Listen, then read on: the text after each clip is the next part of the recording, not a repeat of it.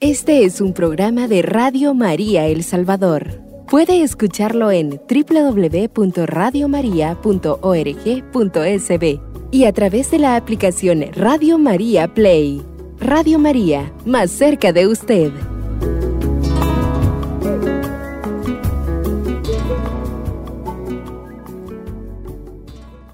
En el nombre del Padre, y del Hijo, y del Espíritu Santo. Amén. Oh alto y glorioso Dios, ilumina las tinieblas de mi corazón. Dame fe recta, esperanza cierta, caridad perfecta, sentido y conocimiento, Señor, para que cumpla tu santo y veraz mandamiento. Amén. En el nombre del Padre, y del Hijo, y del Espíritu Santo. Amén. Queridos hermanos y hermanas, muy buenas tardes. Bienvenidos, bienvenidas a un encuentro más de este su programa Salve Gran Señora, en donde contemplamos el misterio de la maternidad divina de la bienaventurada Virgen María desde esa mirada transparente, sencilla y humilde de San Francisco. Hoy vamos a, a meditar un poco sobre la, el rol, el papel, la, el lugar que le asigna San Francisco de Asís a la bienaventurada Virgen en el misterio de la salvación. Y hoy me acompañan la hermana Ceci Cubías eh, de la Orden Franciscana Seglar. Bienvenida, hermana Viviana, ministra local de la Fraternidad OFS de San Antonio de Padua. Bienvenida, gracias por acompañarnos en esta tarde. Buenas tardes hermanos, paz y bien. Es un, una alegría poder compartir con ustedes en esta tarde. Bienvenidas. Ahora vamos, como les decía, a platicar un poco acerca de San Francisco de Asís, su mirada en, eh, del misterio de la maternidad de la Santísima Virgen María. Y como sabemos, y lo hemos repetido, y la iglesia nos enseña también, que San Francisco eh, no es un santo que haya asistido a una escuela de teología, a una universidad de teología de la Edad Media cuando él, cuando él vive, es simplemente un creyente, un hombre de fe un hombre que se esfuerza por vivir aquello que el Señor le va revelando. La gran preocupación de San Francisco es esa, vivir lo que el Señor le pide, lo que el Señor le va mostrando en el camino. Y ante todo, San Francisco se va a esmerar por vivirlo en dos grandes facetas. Uno, la vida fraterna. Para San Francisco, la fraternidad es un lugar teológico, es un lugar donde Dios le habla, es un lugar donde descubre la voluntad de Dios, es un lugar donde, donde Dios le va mostrando el camino, le va revelando lo que quiere de su vida, lo que quiere de aquello que pronto va a ser la familia franciscana. Y el otro espacio donde Francisco va a encontrar la voluntad de Dios y va a encontrar la plenitud de ser un hombre, eh, de fe es los pobres, los marginados, aquellos que la sociedad eh, va dejando a un lado. Ahí es donde Francisco va a encontrar plenitud, ahí es donde Francisco va a encontrar sentido a su proceso personal de conversión. Y una vez que va descubriendo esto, el Señor mismo le va mostrando el camino, como lo va a decir en su testamento espiritual. Y dice San Francisco, y el Señor me dio hermanos y me llevó a los leprosos. Y aquello que antes me parecía eh, eh, repugnante, después lo abracé, después lo amé. Y a mí siempre me gusta compartir algo que es una oración, pero que se convierte, hermanas, en un, en un credo personal. en una manera de sintetizar su fe. Recordemos que el credo no es, no es más que eso, ¿verdad? Una síntesis de la fe que el Señor nos ha mostrado. Y el Señor eh, no es que le muestre un credo diferente a Francisco, sino que el credo de la iglesia, el credo de los apóstoles, lo hace propio y lo traduce en sus propias palabras. Y dice San Francisco, lo traduce casi en una alabanza, en una acción de gracias. Y este es el resumen de la fe de San Francisco. Omnipotente, santísimo, altísimo y sumo Dios, Padre Santo y justo, Señor Rey del cielo y tierra, te damos gracias por ti mismo, pues por tu santa voluntad y por medio de tu Hijo, con el Espíritu Santo creaste todas las cosas espirituales y corporales, y a nosotros, hechos a tu imagen y semejanza, nos colocaste en el paraíso, y nosotros caímos por nuestra culpa. Y te damos gracias, porque al igual que nos creaste por tu Hijo, así, por el santo amor con que nos amaste, quisiste que Él, verdadero Dios y verdadero hombre, naciera de la gloriosa siempre Virgen María y que nosotros, cautivos, fuera, fuéramos redimidos por su cruz y sangre y muerte. Decimos los franciscanos en alabanza de Cristo y de nuestro seráfico Padre San Francisco. Amén. Amén. El texto, hermanos, nos dice con claridad que la confesión cristiana de Francisco se centra en proclamar que Dios es Padre, es Hijo y Espíritu Santo y que Dios se nos ha comunicado para nuestra salvación según el designio divino que abarca desde la creación hasta la manifestación, cuya piedra angular es Jesucristo, por quien el Padre en el Espíritu nos ha abierto las puertas de su casa y de su comunión. Esto es lo maravilloso, hermana Ceci. Esto es lo grande de, la, de la fe que profesa y que confiesa Francisco y que la sintetiza de una manera maravillosa. Efectivamente, hermano, es que para la Virgen, para San Francisco, la Santa Virgen María, es el corazón mismo del plan salvador del Padre por el Hijo en el Espíritu Santo. Para que la salvación tenga rostro humano y sea historia y biografía, pobreza y humillación, la palabra del Padre tomó en su seno la verdadera carne de nuestra humanidad y fragilidad y desde entonces nuestra Madre Santísima está asociada y vinculada al Salvador y a la salvación. Desde entonces la comunión del Padre, del Hijo y del Espíritu Santo, que es nuestra salvación, tiene que ver con María, esclava e hija del Padre, madre del Hijo y esposa del Espíritu Santo. Ahí, hermanos, debemos centrar nuestra reflexión Hoy quisiéramos ver que su contemplación de María se centra y se clava en el blanco de su credo. ¿Cómo, cómo Francisco no iba a amar tanto a la Madre Santísima si gracias a ella nosotros podemos experimentar la salvación? Ella nos dio a ese Hijo que nos trajo la salvación al mundo y y Francisco pudo contemplar ese misterio en la encarnación misma del Hijo. Es una experiencia de fe que todos los cristianos deberíamos de meditar constantemente para encontrar el verdadero valor de la salvación y ver en nuestra Madre el instrumento que Dios utilizó para traernos la salvación que tanto necesitamos. En efecto, hermanos, ahí en el camino hacia el Padre abierto por Jesús, por el que el cielo se ha acercado a la tierra y por el que la Trinidad ha llegado a ser nuestra casa solariega, coloca Francisco a la Virgen Santa y Gloriosa. Con ello nos viene a decir que María no tiene otra explicación ni más razón de ser que el santo amor del Padre, manifestado en Jesús, nacido de María la Virgen el cual nos comunica el Espíritu Santo. Es lo que llamamos la economía de la salvación o el plan de la salvación. Por eso, La Virgen está en su credo y tiene que ver con, con toda su confesión y experiencia cristiana.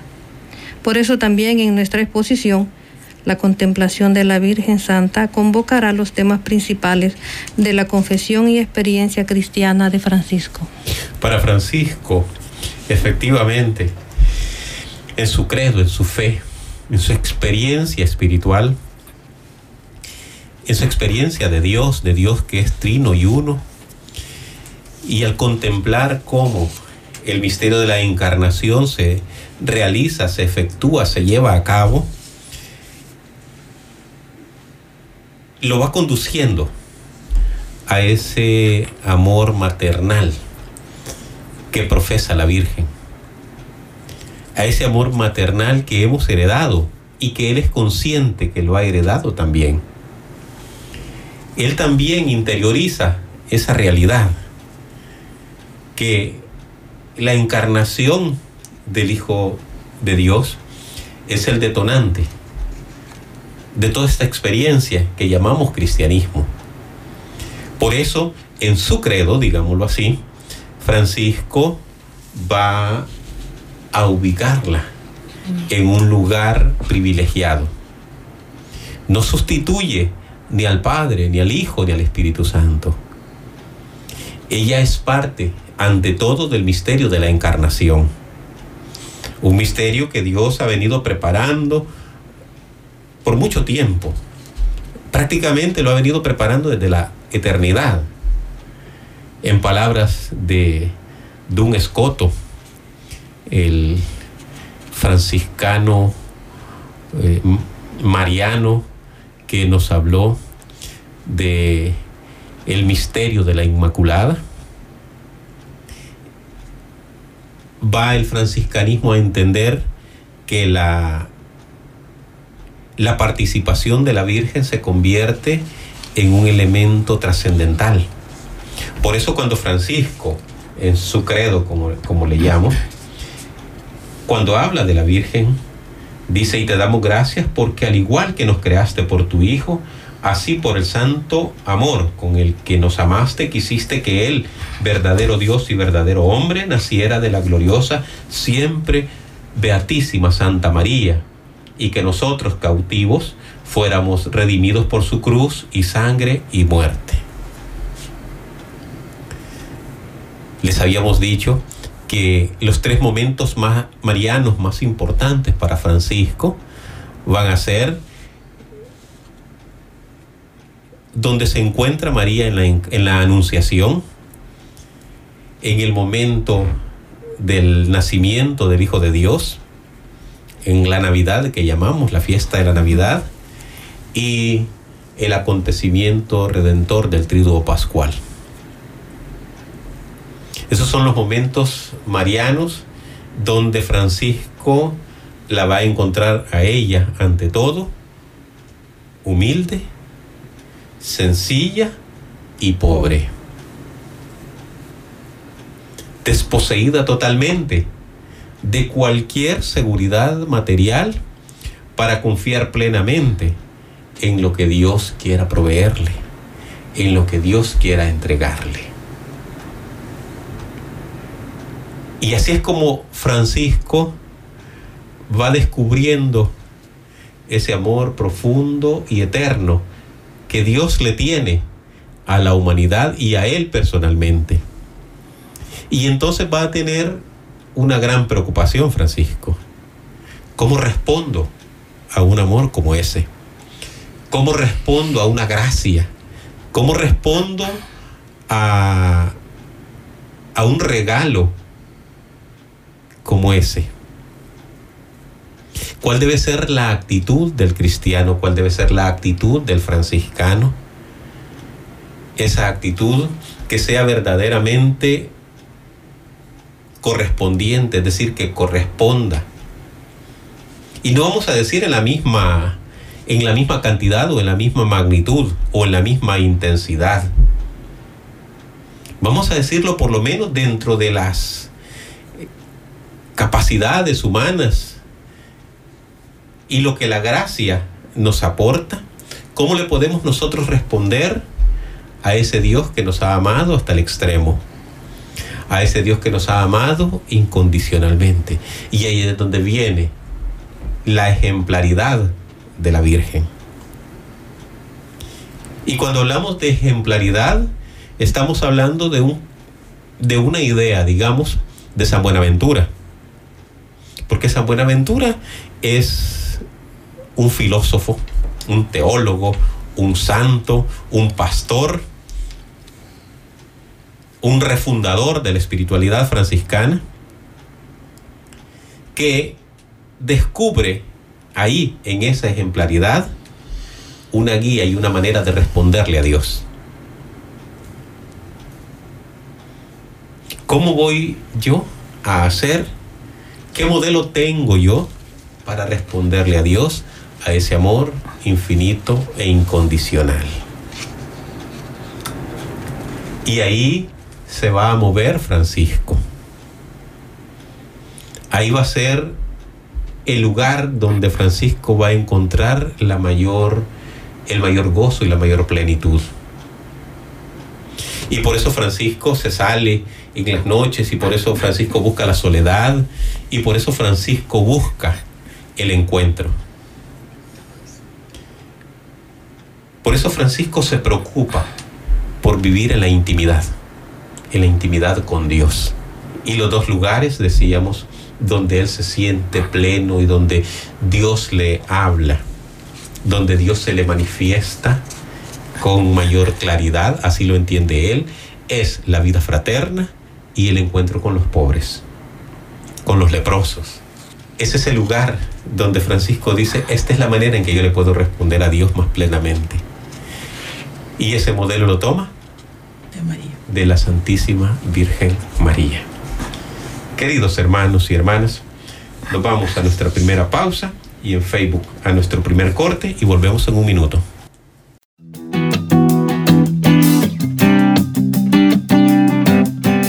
Radio María El Salvador, el podcast, cada vez más cerca de ti.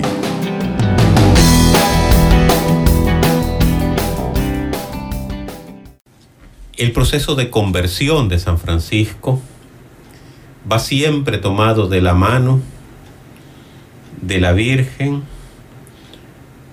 su modelo de respuesta a Dios es siempre la Virgen.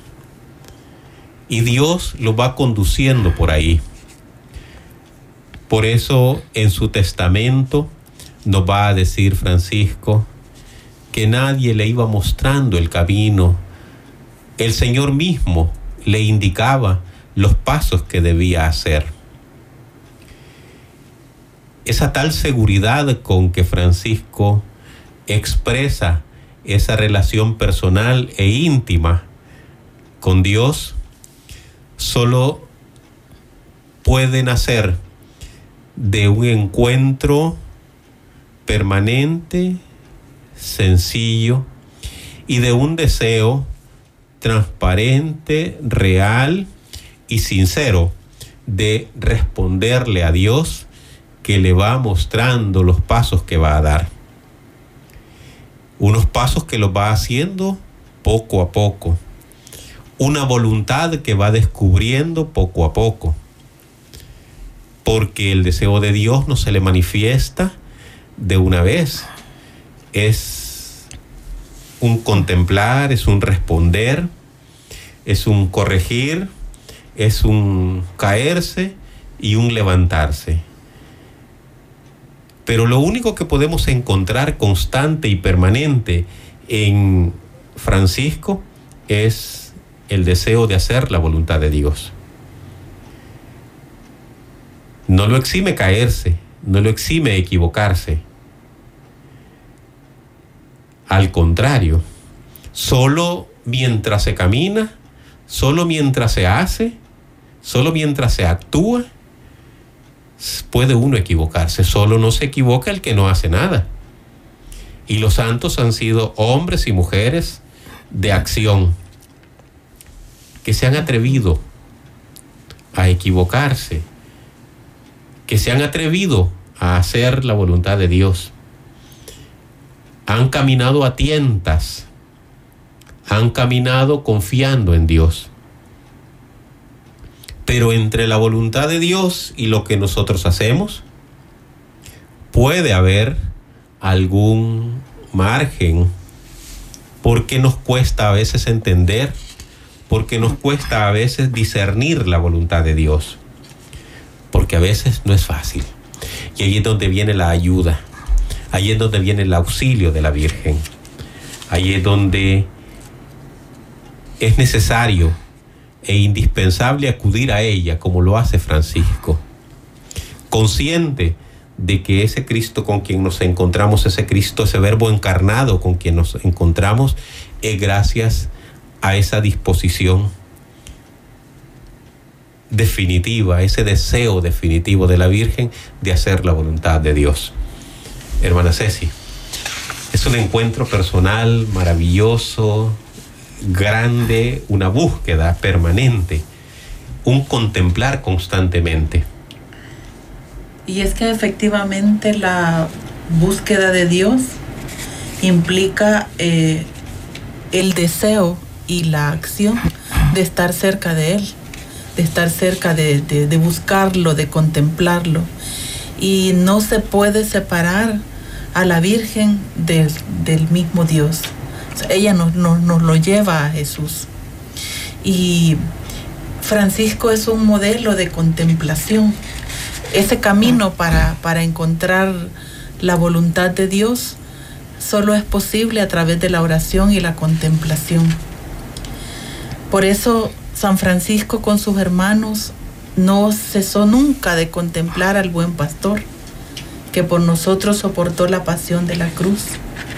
Francisco fijó los ojos en él y su contemplación fue palpando en Cristo la verdadera carne de nuestra humanidad y fragilidad, que lo hizo hermano nuestro y pobre, y que lo condujo a la humillación de la cruz de la que el Padre lo acogió con gloria.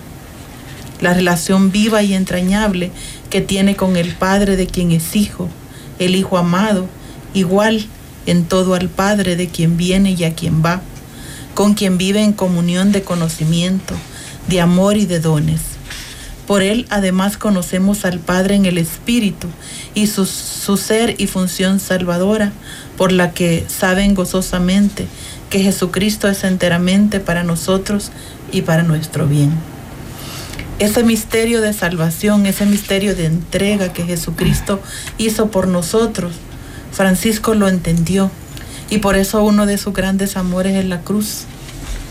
Es eh, meditar la pasión es, es una forma de meditación en la cual el cristiano descubre el camino que Dios quiere trazar para él. Solo a través de la contemplación de la cruz podemos encontrar el verdadero sentido de nuestra vida, podemos discernir lo que Él quiere de nosotros. Y para eso necesitamos siempre el auxilio del Espíritu Santo. Y qué mejor maestra del Espíritu Santo que la Virgen María que logró entender lo que Dios quería de ella y responder sí a su llamado. Como Francisco, estamos todos invitados a buscar la contemplación. Los rasgos principales de Jesucristo de la contemplación de Francisco, rasgos que podemos contemplar, reflexiona Francisco, gracias a la verdadera carne de nuestra humanidad y fragilidad que recibió en el seno de la Virgen Gloriosa. La pobreza, la marginación y la grandeza de la gracia divina los va descubriendo Francisco por medio de la contemplación silenciosa e interpeladora de Jesucristo pobre y crucificado y de su Santa Madre, la Virgen pobre. Dice uno de los grandes estudiosos de la espiritualidad franciscana, y cito textualmente, siempre que el seráfico Padre habla de la Virgen, la presenta indisolublemente unida con su Hijo. Siempre, y aquí voy a hacer una extensión, porque no solo Francisco es la iglesia que nos presenta esa unión indisoluble del hijo y su madre, de la madre y su hijo. Francisco no descubre eso. Francisco lo aprende de la iglesia. Francisco aprende de la iglesia que a, esas alturas ya tenía 1200 años de existencia, la iglesia cristiana. Lo aprende ahí. Y de hecho lo aprende tan profundamente que desea no separarse nunca de ella. Y hereda a sus hijos, le pide a sus hijos que nunca abandonen la enseñanza de la Santa Madre Iglesia. Francisco no descubre nada. Francisco no es un innovador, ni es un renovador. Francisco lo que quiere es vivir radicalmente el Evangelio. El deseo de Francisco es vivir con radicalidad el Evangelio. Y él lo expresa de una manera poética. El Evangelio sin glosa. El Evangelio sin explicaciones. El Evangelio tal cual es. Francisco va alimentándose de la tradición y del magisterio de la iglesia como lo hacen todos los santos. Y desea experimentar vivamente eso. No solo verlo a nivel teórico, no solo leer, no solo conocer en un sentido intelectual, sino que quiere experimentarlo, quiere comprobar que aquello que dicen los salmos, que aquello que dice el cantar de los cantares, aquello que dicen los proverbios, aquello que dice el Evangelio, lo que dice San Pablo, eso realmente es cierto. Y no lo hace por duda, ni por curiosidad. Francisco se acerca a esa realidad de fe desde su propia realidad de fe lo hace con una apertura del corazón, de la mente, de la voluntad, para dejar que aquella experiencia del salmista, que la experiencia del evangelista, que la experiencia del apóstol y del discípulo, se introduzcan en él. Y por eso vamos a encontrar en Francisco mucho tiempo de oración, mucho tiempo de contemplación. Vamos a encontrar en él todos sus sacrificios personales. Y por eso Él va a buscar el ayuno, va a buscar la oración y va a buscar el desapego de los bienes materiales. Porque no solo va a ser una búsqueda pasiva, es decir, no solo va a ser una búsqueda queriendo quitar de él defectos o quitar de él las barreras que le impiden acercarse a Dios. También lo hace en el sentido positivo, es decir, haciendo lo que debe hacer y que le va a facilitar el encuentro con Dios. Los pobres, la oración, la contemplación,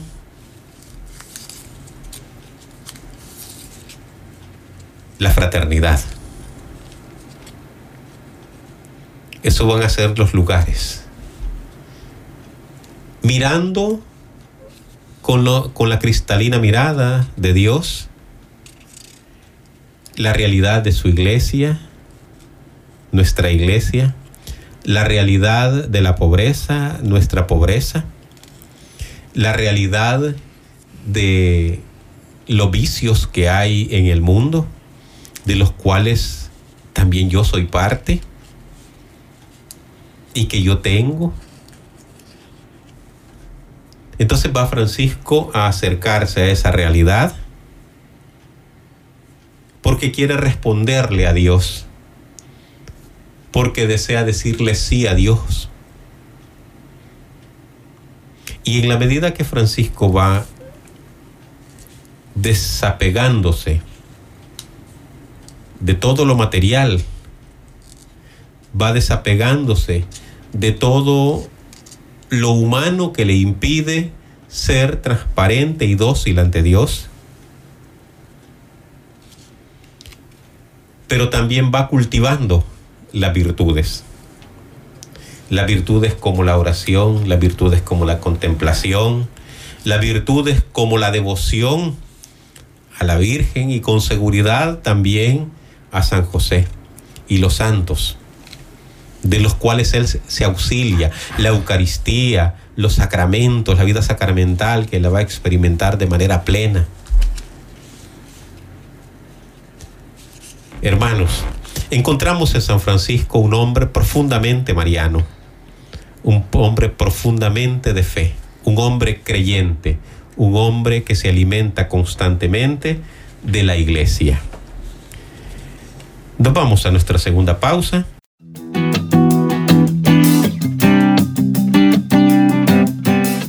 Radio María El Salvador, el podcast, cada vez más cerca de ti.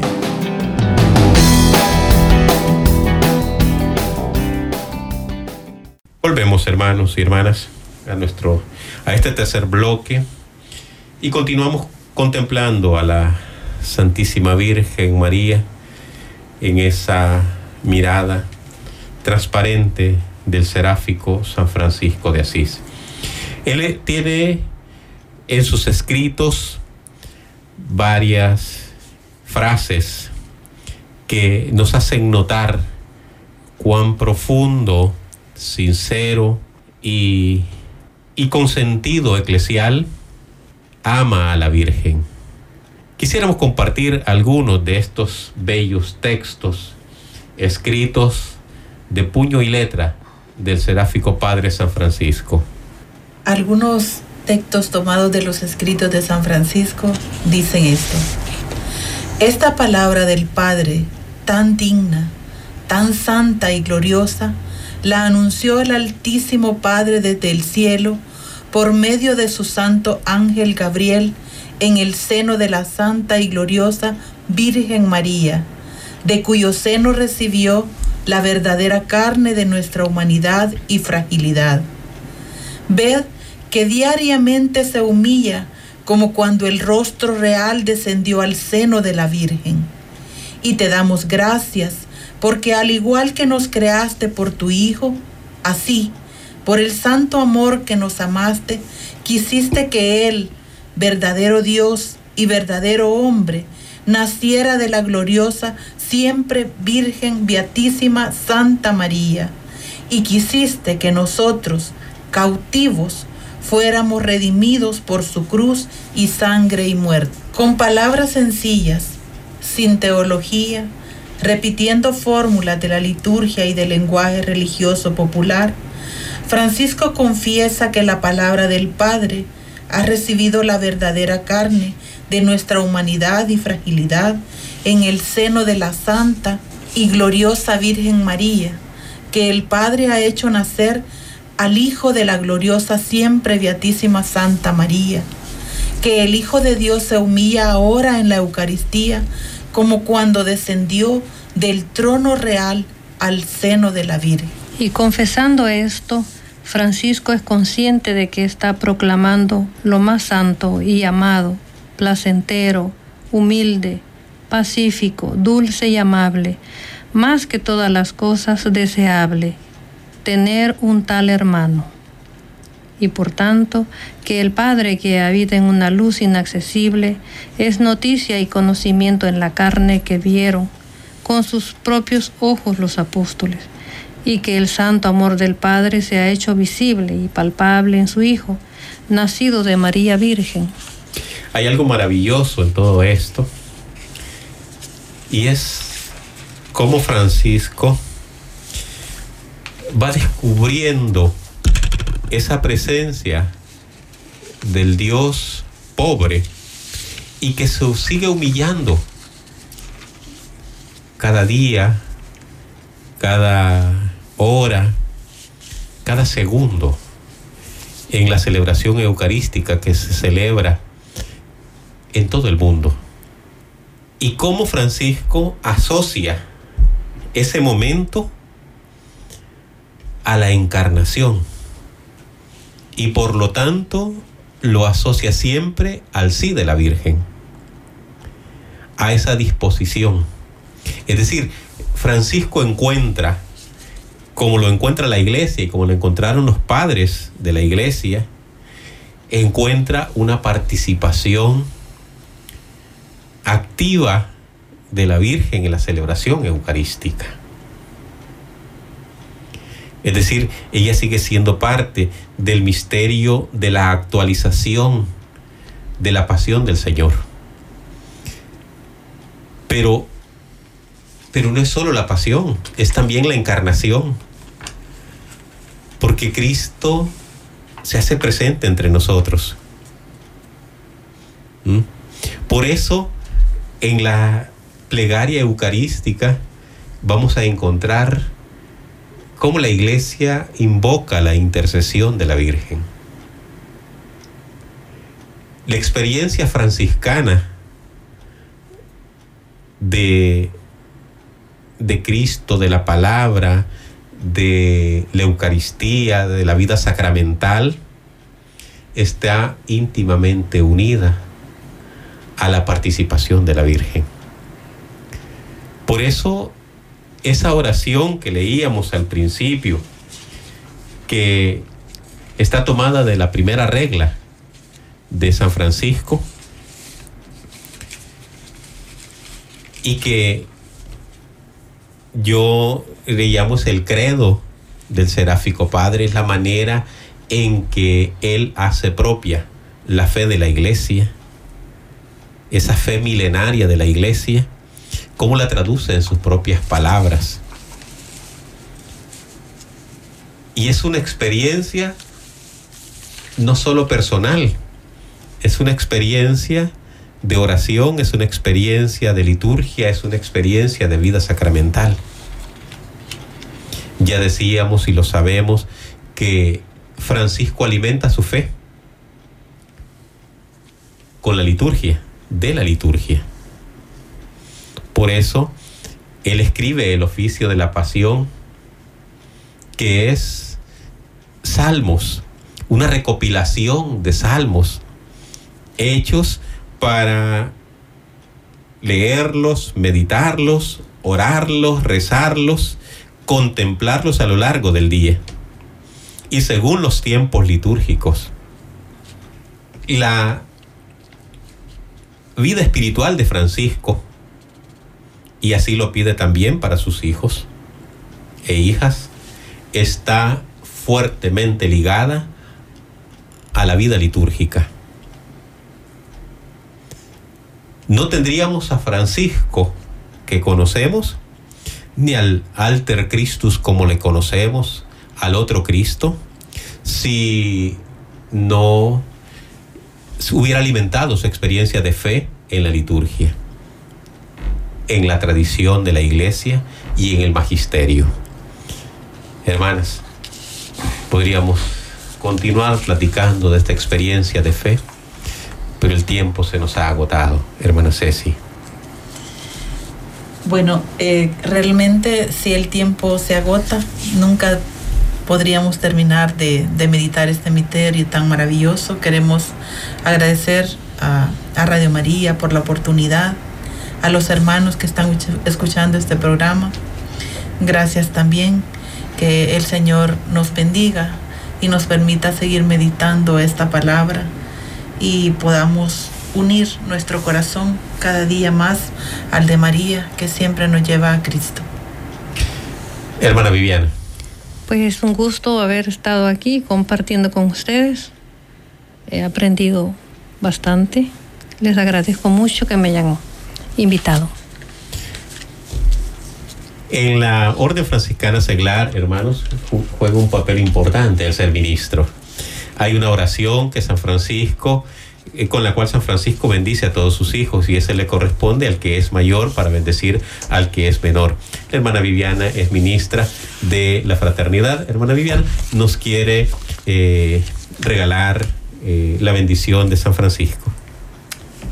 En el nombre del Padre, del Hijo y del Espíritu Santo. Amén. Amén. El Señor nos bendiga y nos guarde. Amén. nos muestre su rostro y tenga piedad de nosotros. Amén. Vuelva su mirada y nos conceda la paz. Amén. Que el Señor nos bendiga, hermanos, en el nombre del Padre, del Hijo y del Espíritu Santo. Amén. Amén. Paz y bien para todos y Este es un programa de Radio María El Salvador. Puede escucharlo en www.radiomaria.org.sb y a través de la aplicación Radio María Play. Radio María, más cerca de usted.